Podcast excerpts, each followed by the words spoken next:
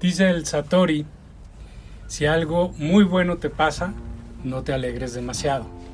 Si algo terriblemente malo te sucede, no te entristezcas demasiado. Mantén tu emoción estable y sigue caminando. Pasa algo muy chistoso con nosotros, porque si aplicáramos realmente este Satori, por ejemplo, a una película, estamos en el cine y lo estamos viendo, pues si no pasa nada, la película deja de ser interesante, ¿no? Es decir, si no ocurre algo dramático, algo de choque, pues no resulta interesante.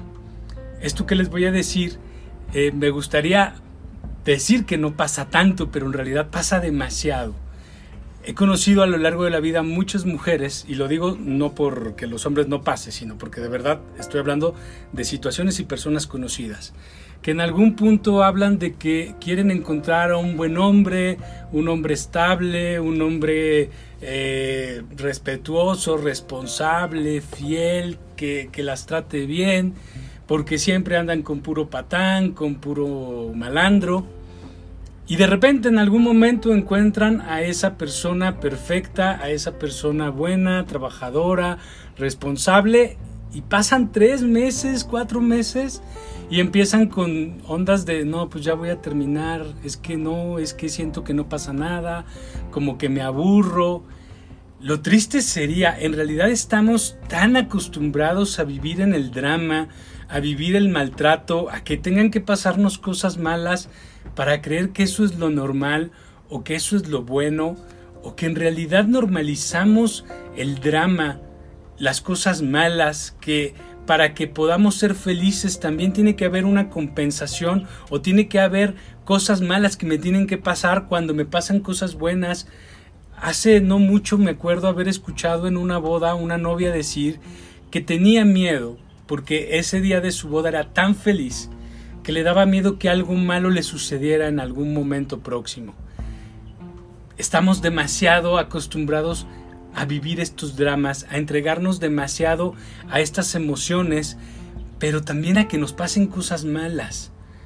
Es decir, nuestro propio drama va en relación a las cosas malas que creemos que nos tiene que pasar, o tal vez, simple y sencillamente, no importa lo que pase, estamos demasiado tendenciosos a sobrereaccionar, a entregarnos demasiado a este flujo emocional porque de alguna forma también hay algo dentro de nosotros que cree que esto le da sentido o hace que las cosas tengan valor. Es como cuando alguna vez hemos platicado de estas programaciones, de estas formas en las que entendemos nuestra vida y los paradigmas de la vida, en el que, por ejemplo, si muere alguien muy cercano a mí, alguien muy querido para mí, si yo no me desbordo en esta emoción de drama, de llanto, de dolor, de sufrimiento, sería tanto como decir que esta persona no me importa. No sé si, si estoy siendo claro. Parecería que la única forma en la que creemos que las cosas valen la pena o que son importantes es si nosotros nos desbordamos en estos dramas. Pero a partir de este Satori con el que yo empiezo, ¿no? Hablando un poco de no importa si es muy bueno o es muy malo, salir de nuestros propios juicios, salir de estos paradigmas donde tenemos esta realidad en dualidad que hemos hablado, de que nos enseñan de qué es lo bueno y es lo malo, y esto bueno es contrario a esto malo, y si eres bueno no puedes ser malo, porque esta dualidad en la que nos acostumbramos a vivir es excluyente y es antagónica, entonces estamos peleando con estos conceptos, entonces esto bueno tiene que tener algo malo o tienen que estar en conflicto constante y así vamos concibiendo nuestra propia vida.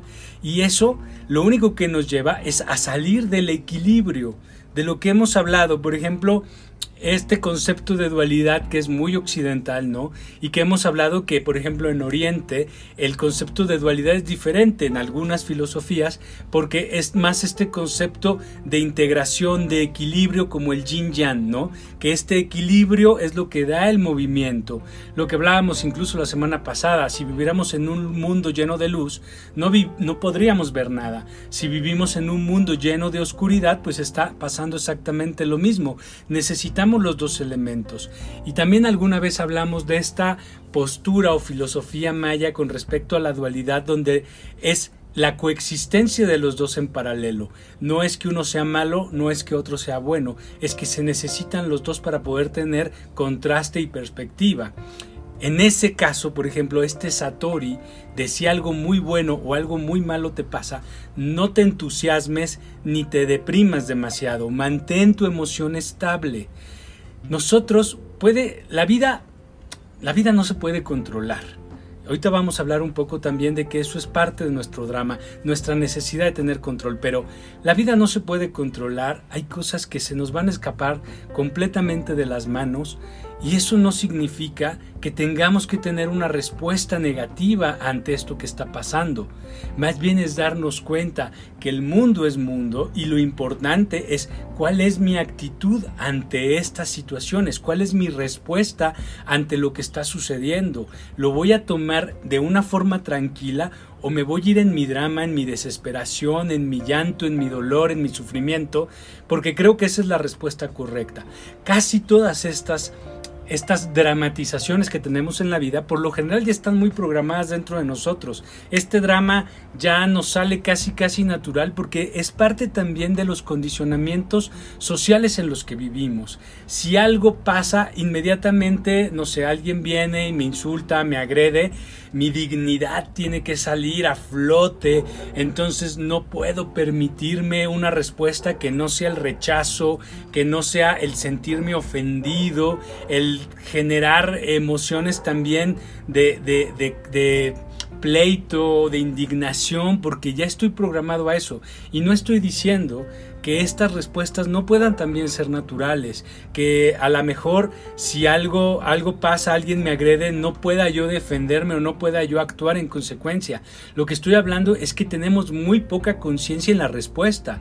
Nuestras respuestas están demasiado ya condicionadas, eh, actuamos más por reflejo que por conciencia. Y eso es lo que queremos hablar en este capítulo que nos demos cuenta que muchas veces nuestro drama ya no es ni siquiera algo que a lo mejor tenga sentido, simplemente nos desbordamos en él.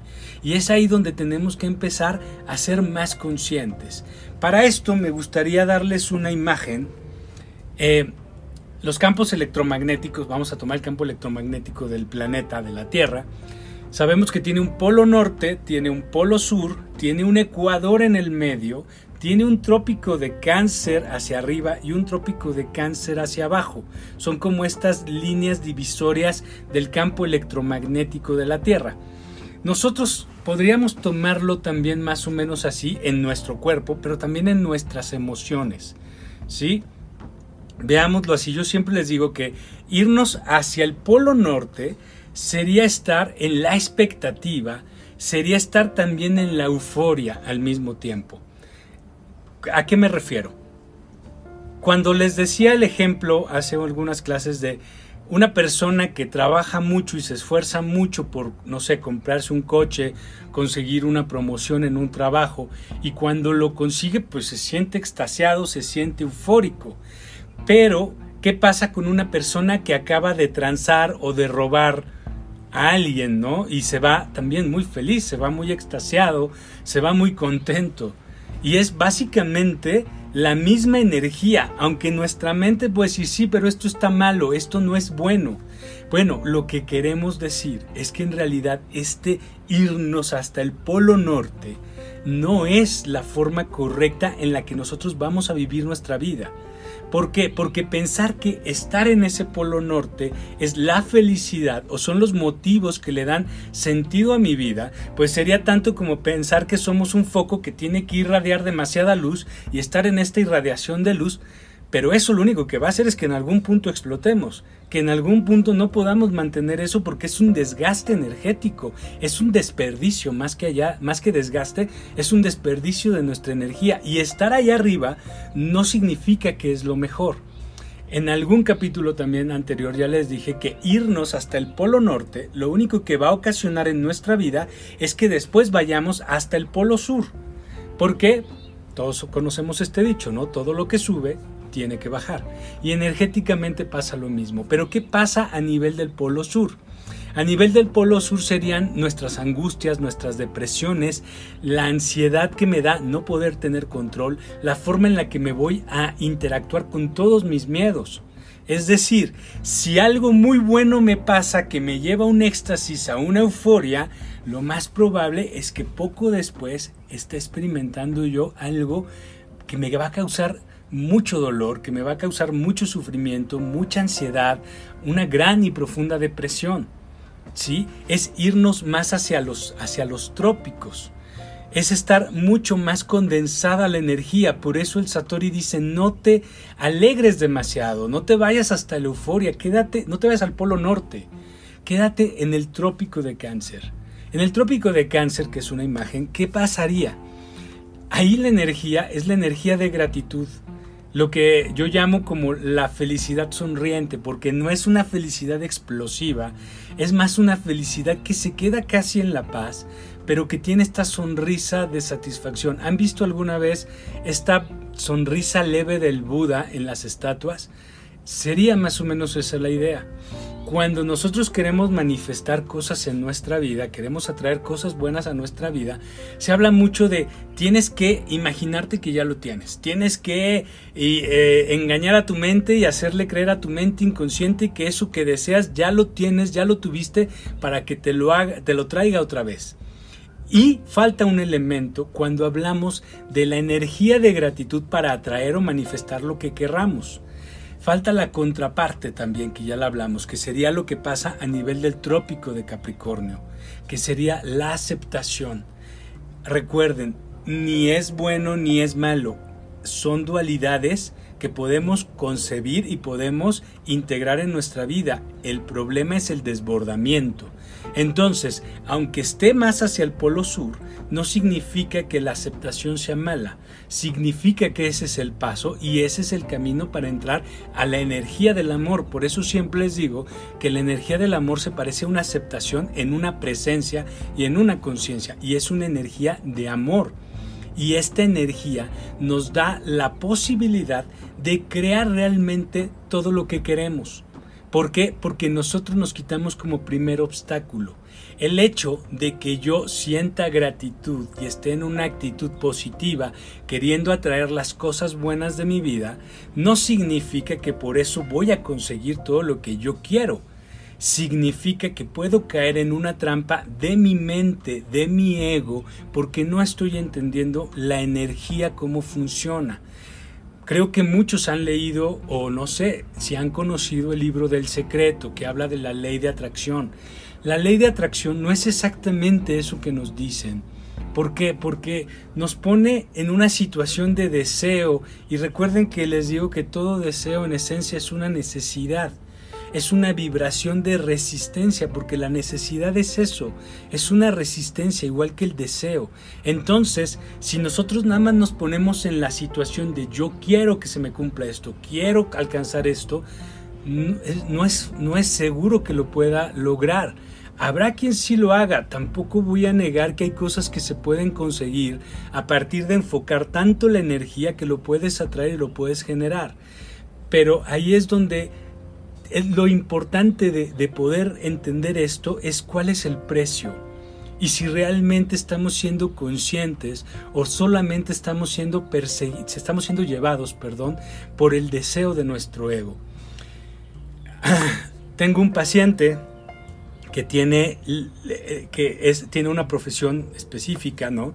Y quiere triunfar en eso digamos que, vamos a decir, es médico y quiere ser el mejor médico, quiere tener mucho reconocimiento, mucho trabajo, quiere ser el mejor. No tiene nada de malo, es algo válido completamente. Pero entonces yo le, yo le decía, ok, pero no se te están dando las cosas, a lo mejor las oportunidades no llegan, tú tienes la preparación, tienes las ganas, pero las circunstancias que te están rodeando no te lo permiten, no estás logrando atraer eso que quieres en realidad. Y le puse este ejemplo, le dije, ok, imagínate esto, imagínate que yo te garantizo que en tres años vas a ser la persona más feliz, vas a ser tu versión plena, satisfecha, eh, empoderado, contento, todo, todo lo que tú quieres lo vas a lograr, nada más que no vas a ser médico. vas a ser vendedor de seguros. Inmediatamente lo primero que me dijo es que ese pensamiento no, no puedo, o sea, no, no me entra, no me cabe por ningún lado, no, no quiero, o sea, es que yo no quiero ser vendedor de seguros. Le dije, ok, quiero que te des cuenta de que todo es una idea, todos son ideas, pero las ideas dentro de mí son vibraciones y lo que tengo que darme cuenta es cómo estoy vibrando. Entonces, no es el hecho de que porque digas no quiero ser vendedor de seguros, pero si me dices que en tres años voy a ser muy feliz, mañana voy a una, a una de seguros y voy a pedir trabajo, porque no estamos hablando de eso. Estamos hablando de que el puro hecho de que yo quiero lo que quiero, ahí estoy en una resistencia. Y es eso lo que tengo que observar y es eso de lo que me tengo que dar cuenta porque no es que tengas que ser o hacer algo diferente de quién eres, es que te des cuenta de que en realidad lo que tú quieres, que puede ser completamente válido, puede ser tu mayor obstáculo por el hecho de que quiere cumplirse la etiqueta del ego. Es decir, ya no nada más es el hecho de que yo quiero realizarme, es que si no me realizo como yo creo que tiene que ser, haciendo lo que yo quiero, entonces tal vez no sea nunca una realización pero solo es un pensamiento. Lo que tenemos que hacer es liberarnos de la resistencia. El hecho de que yo pueda aceptar que tal vez la persona más importante en mi vida me pueda abandonar o pueda morir y que lo puedo aceptar como algo que es posible y que puedo incluso prepararme a decir pues si pasa pues no me voy a destruir, voy a tener que seguir, voy a aprender a, caminar y a ser feliz, aunque no esté con la persona la mejor que amo, o mis padres, o quien sea, o si no logro conquistar ese sueño que tengo dentro de mí. El hecho de que yo me pueda preparar a la no resistencia no quiere decir que yo ya lo estoy alejando mi sueño o que yo ya estoy programándome algo diferente o que me estoy decretando mi fracaso. No estamos diciendo nada de eso. Es más bien que denuncies al ego y todas las cosas que están como como la mala hierba metidas en tu mente inconsciente y que hacen que te boicotees porque nuestro ego en la búsqueda de sus etiquetas no está buscando exactamente lo que tú sueñas o lo que tú quieres, sino reafirmar lo que tú crees que eres. Entonces, si yo quiero ser una persona famosa, exitosa, reconocida, porque en realidad lo que yo siento muy profundamente es que no lo soy, pero que lo necesito, necesito ese reconocimiento para, para sanar mi ego, para que mi ego no se sienta ofendido, pues el ego al final del día lo que está buscando es estas etiquetas. El ego ya se afirmó y se reafirmó como de necesito, como de no soy, como de requiero todo ese reconocimiento y toda esa aceptación. Entonces el ego al final puedes alcanzar éxito, puedes alcanzar fama, puedes alcanzar lo que quieras. Pero mientras no te des cuenta que estás sometido a la etiqueta de ese ego, pues nada va a ser suficiente, nada va a ser feliz. Pero además, además, fíjense en esto. Si lo que yo quiero es ser feliz, porque en teoría eso es lo que queremos todos, el que yo diga, ok, no voy a ser médico, pero voy a ser barrendero o voy a ser vendedor de seguros, pero si eso es lo que me va a dar felicidad, pues entonces, ¿qué importa? O sea, quiero que lo vean un poquito más amplio que solamente el aferrarnos al deseo. Y no quiere decir que nos alejemos en la práctica del deseo. Quiero que se den cuenta de lo absurdo del pensamiento. Entonces tú te vas a sacrificar, vas a luchar toda tu vida con tal de ser este médico, con tal de ser este empresario, con tal de ser este actor, lo que tú quieras y mandes. Y no vas a ser feliz. Porque tú mismo ya te estás determinando. O sea, a ver, ya no estás optando por la felicidad, estás optando por el deseo. Es pensamiento, pero date cuenta qué tanto te puede determinar y qué tanto estás hablando de ti. Entonces no quieres ser feliz, quieres lo que quieres, aunque eso se lleve tu felicidad, aunque eso se lleve tu salud. Y son las reflexiones que tenemos que hacer para darnos cuenta del drama en el que nosotros mismos nos creamos, porque parecería que este drama me va a llevar a cumplir mis sueños, que va a ser el motor que necesito para lograr lo que requiero para ser feliz. Y es el engaño de nuestra mente. es justamente eso lo que está alejándonos de las oportunidades, nos está alejando de poder disfrutar la vida, de poder realmente vibrar alto. Porque, repito, ni siquiera es que tus sueños estén mal, no importa lo que tú quieras, no importa lo que tú desees, el problema es qué es lo que tú estás vibrando, desde dónde estás vibrando, qué tan consciente eres de todo lo que tú eres y toda esta energía que estás proyectando. ¿Sí?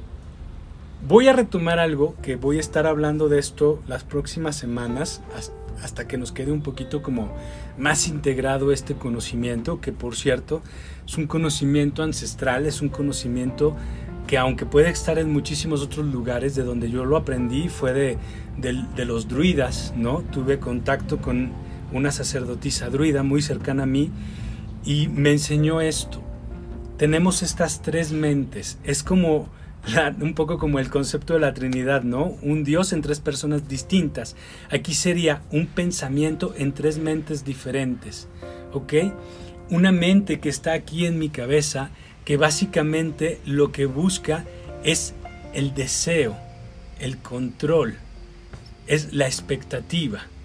Otra mente que está a nivel del tracto digestivo, que sería más esta búsqueda también de control, más conectada a un sistema de creencias, ¿sí?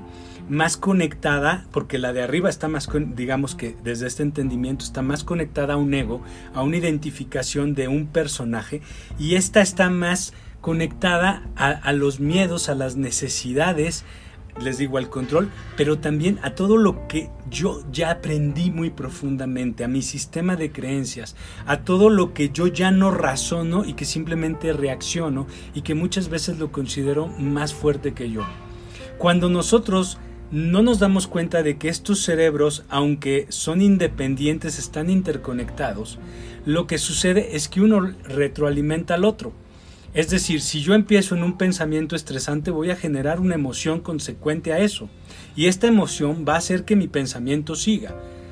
De tal forma que ni estoy realmente en un pensamiento claro, porque estoy perdido en este pensamiento, porque además este pensamiento yo sé que me lleva, por así decirlo, a una ansiedad, y esta ansiedad va a alimentar esos pensamientos, y al final creo que tengo que vivir mis emociones, ¿no? Que tengo que ser consciente de mis pensamientos. Entonces, quiero cambiar el pensamiento por un pensamiento positivo, pero ya no puedo porque la ansiedad no me lo permite. Estoy atorado en la ansiedad que me va a llevar a un pensamiento que es consecuente y coherente con la emoción. Pero entonces, ¿la emoción es real? ¿O la emoción simplemente agarró un caminito y se fue por allí y está dándole leña al fuego que ya, ya existía? No significa que todo lo que siento es real no significa que todo lo que pienso es correcto. Significa que yo lo puedo redireccionar todo. Y es aquí donde entra el tercer cerebro, la tercer mente, que es el corazón. Y acceder al corazón, o acceder a sentir desde el corazón, o a pensar desde el corazón, no es algo tan sencillo porque simplemente no lo tenemos en la conciencia, no sabemos cómo acceder a él. Es más, muchas veces creemos que no existe o que no es posible este acceder a, este, a esta mente tiene más que ver justo con abandonar primero la identificación de estas dos. No eres tu mente, no eres tus emociones. Es estar en la presencia, es estar aquí y ahora. Es de alguna forma también estar en el medio, si se dan cuenta. Es como si el corazón vibrara a nivel del ecuador, en lo que les estaba diciendo hace rato. Es la paz absoluta no es que no exista movimiento, es que justo eso, la paz es absoluta. ¿Sí? Y entonces, ¿qué sucede? Observo. Estoy en la capacidad y en la posibilidad de observar absolutamente todo. Estoy observando desde este lugar sin mis prejuicios y sin mis miedos, obteniendo información de absolutamente todo, porque aquí en el corazón es donde yo puedo percibir la realidad energética de todo, todo lo que vibra, más allá de mi mente, es donde puedo conectar con mi intuición, con mi inspiración. Es cuando me cae un 20 y que no existe en mi pensamiento, lo siento, pero no lo siento en la tripa, lo siento en alguna parte de mí. No podríamos decir que es una emoción como tal, pero se siente. Sentí que entendí algo y luego me lo empiezo a explicar en mi mente. ¿Sí? Y esta sensación que me conecta realmente con mi conciencia, que es un entendimiento de la realidad superior, esto tal vez para los druidas habita completamente en el corazón y que tengo entendido que también era un pensamiento que tenían los antiguos egipcios. Entonces es poder acceder a este corazón para poder desde allí crear este uno, un único pensamiento que procede de estas tres mentes en conjunto. No es negar las emociones, no es negar los pensamientos, no es simplemente abandonarte al vacío, pero de alguna forma es que nosotros tenemos que aprender primero a llegar a este vacío.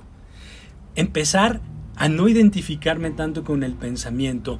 Llevamos muchos años, creo la mayoría, escuchando de tener pensamientos positivos, de abandonar eh, eh, la negatividad para poder ayudarnos a transformar un poco la vida. Hay gente que le ha servido, hay gente que definitivamente dice, eso no sirve, eso no pasa, no sé qué.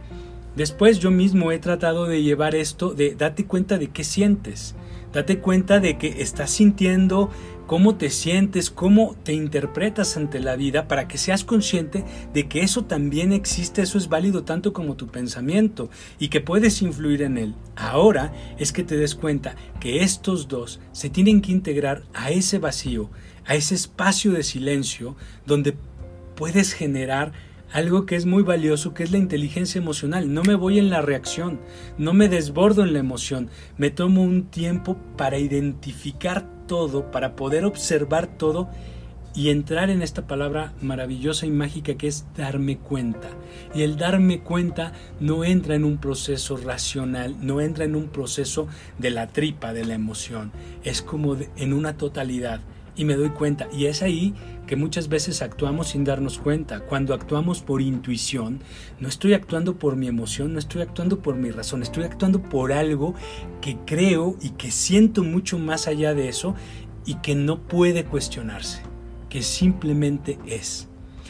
Para poder llegar más aquí, tenemos que darnos cuenta de que tenemos que abandonar nuestra necesidad de control, por ejemplo, o como primer paso, porque porque tú no puedes controlar absolutamente nada. Esa es una fantasía de tu mente.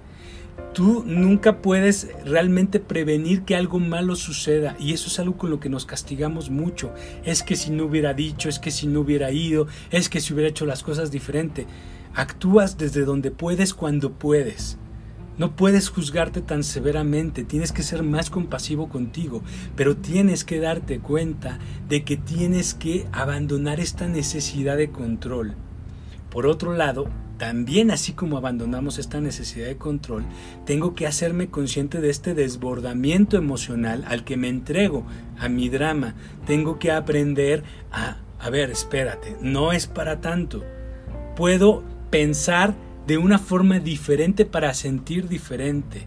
Si yo ya sé qué cosas me agreden o me hacen sentir mal, también puedo usar mi imaginación para prever las cosas y decir, oye, pues si me van a dejar, pues sí, me va a doler, voy a sufrir, pero voy a salir adelante, voy a estar bien, voy a sobrevivir.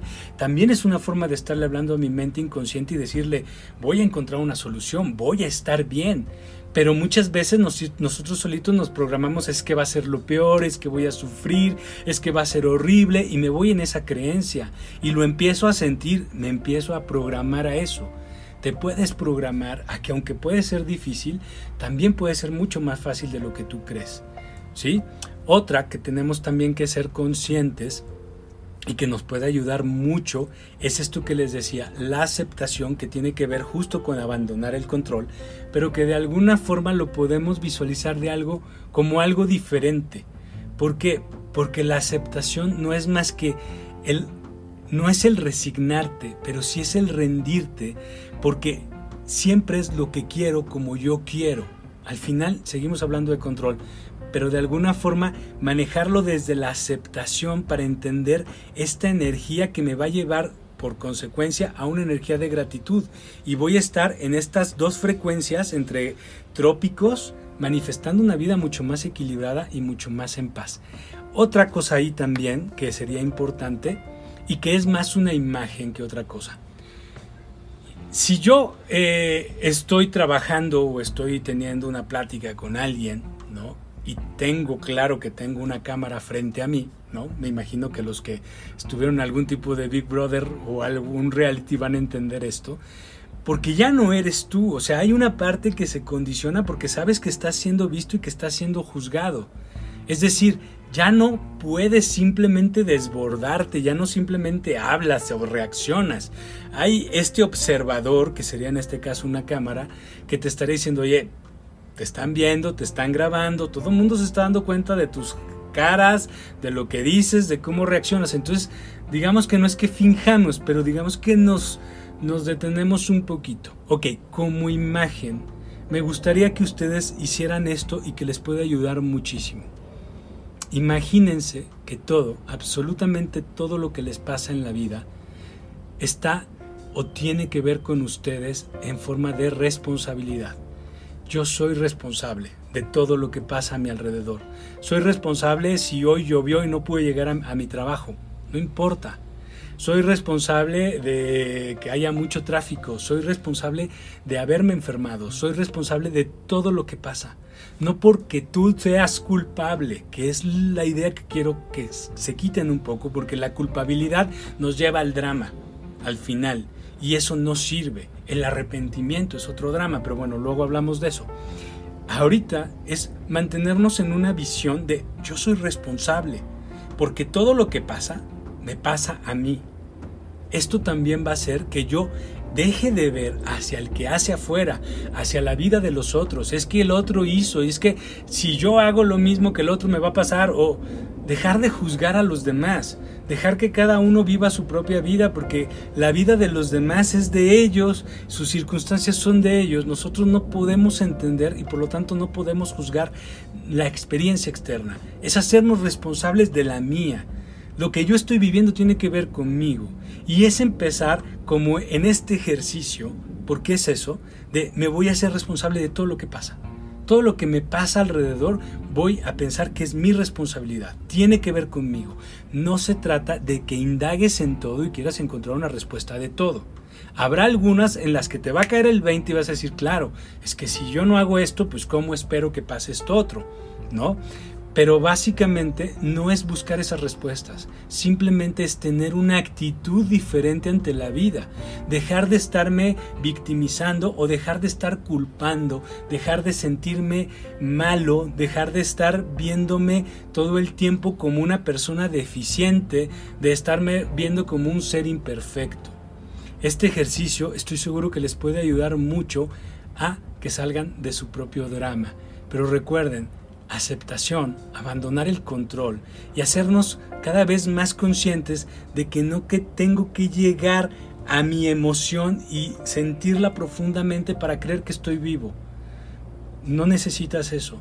Tampoco es como creer que si no logro las metas no voy a ser nadie, ni tampoco aventarme esas metas tan tan tan estrictas. Puedes tener metas, pero no les des esa importancia, no les des ese valor todo lo que tú quieres alcanzar en tu vida, incluso tus propios valores y virtudes, no pueden ser metas. No pueden ser eso que tú estás persiguiendo en la vida. Tienen que ser el resultado de tu vida. Tienen que ser esa consecuencia lógica de quién eres tú. Porque si no se vuelven esa zanahoria que está en el palito y que siempre queremos morder y que nunca vamos a alcanzar. Entonces, démonos cuenta de que no podemos estar sobre reaccionando ante la vida. Podemos tener mucha más calma, mucha más inteligencia emocional y eso no significa que no nos importe o que no nos estamos esforzando o que no podemos hacer las cosas mejor. Podemos hacer todo con mucha más calma, con mucho más equilibrio y sobre todo, ya como último, además de serte responsable, trata de generar este pensamiento. Voy a pensar desde el corazón, voy a sentir desde el corazón y te vas a dar cuenta que algo se empieza a transformar dentro de ti.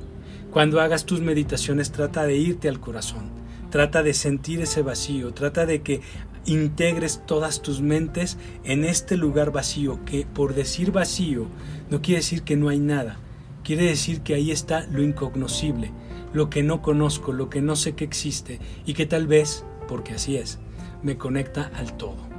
Muchísimas gracias por acompañarme y los veo la próxima semana aquí por Facebook Live y por IGTV. Muchas gracias.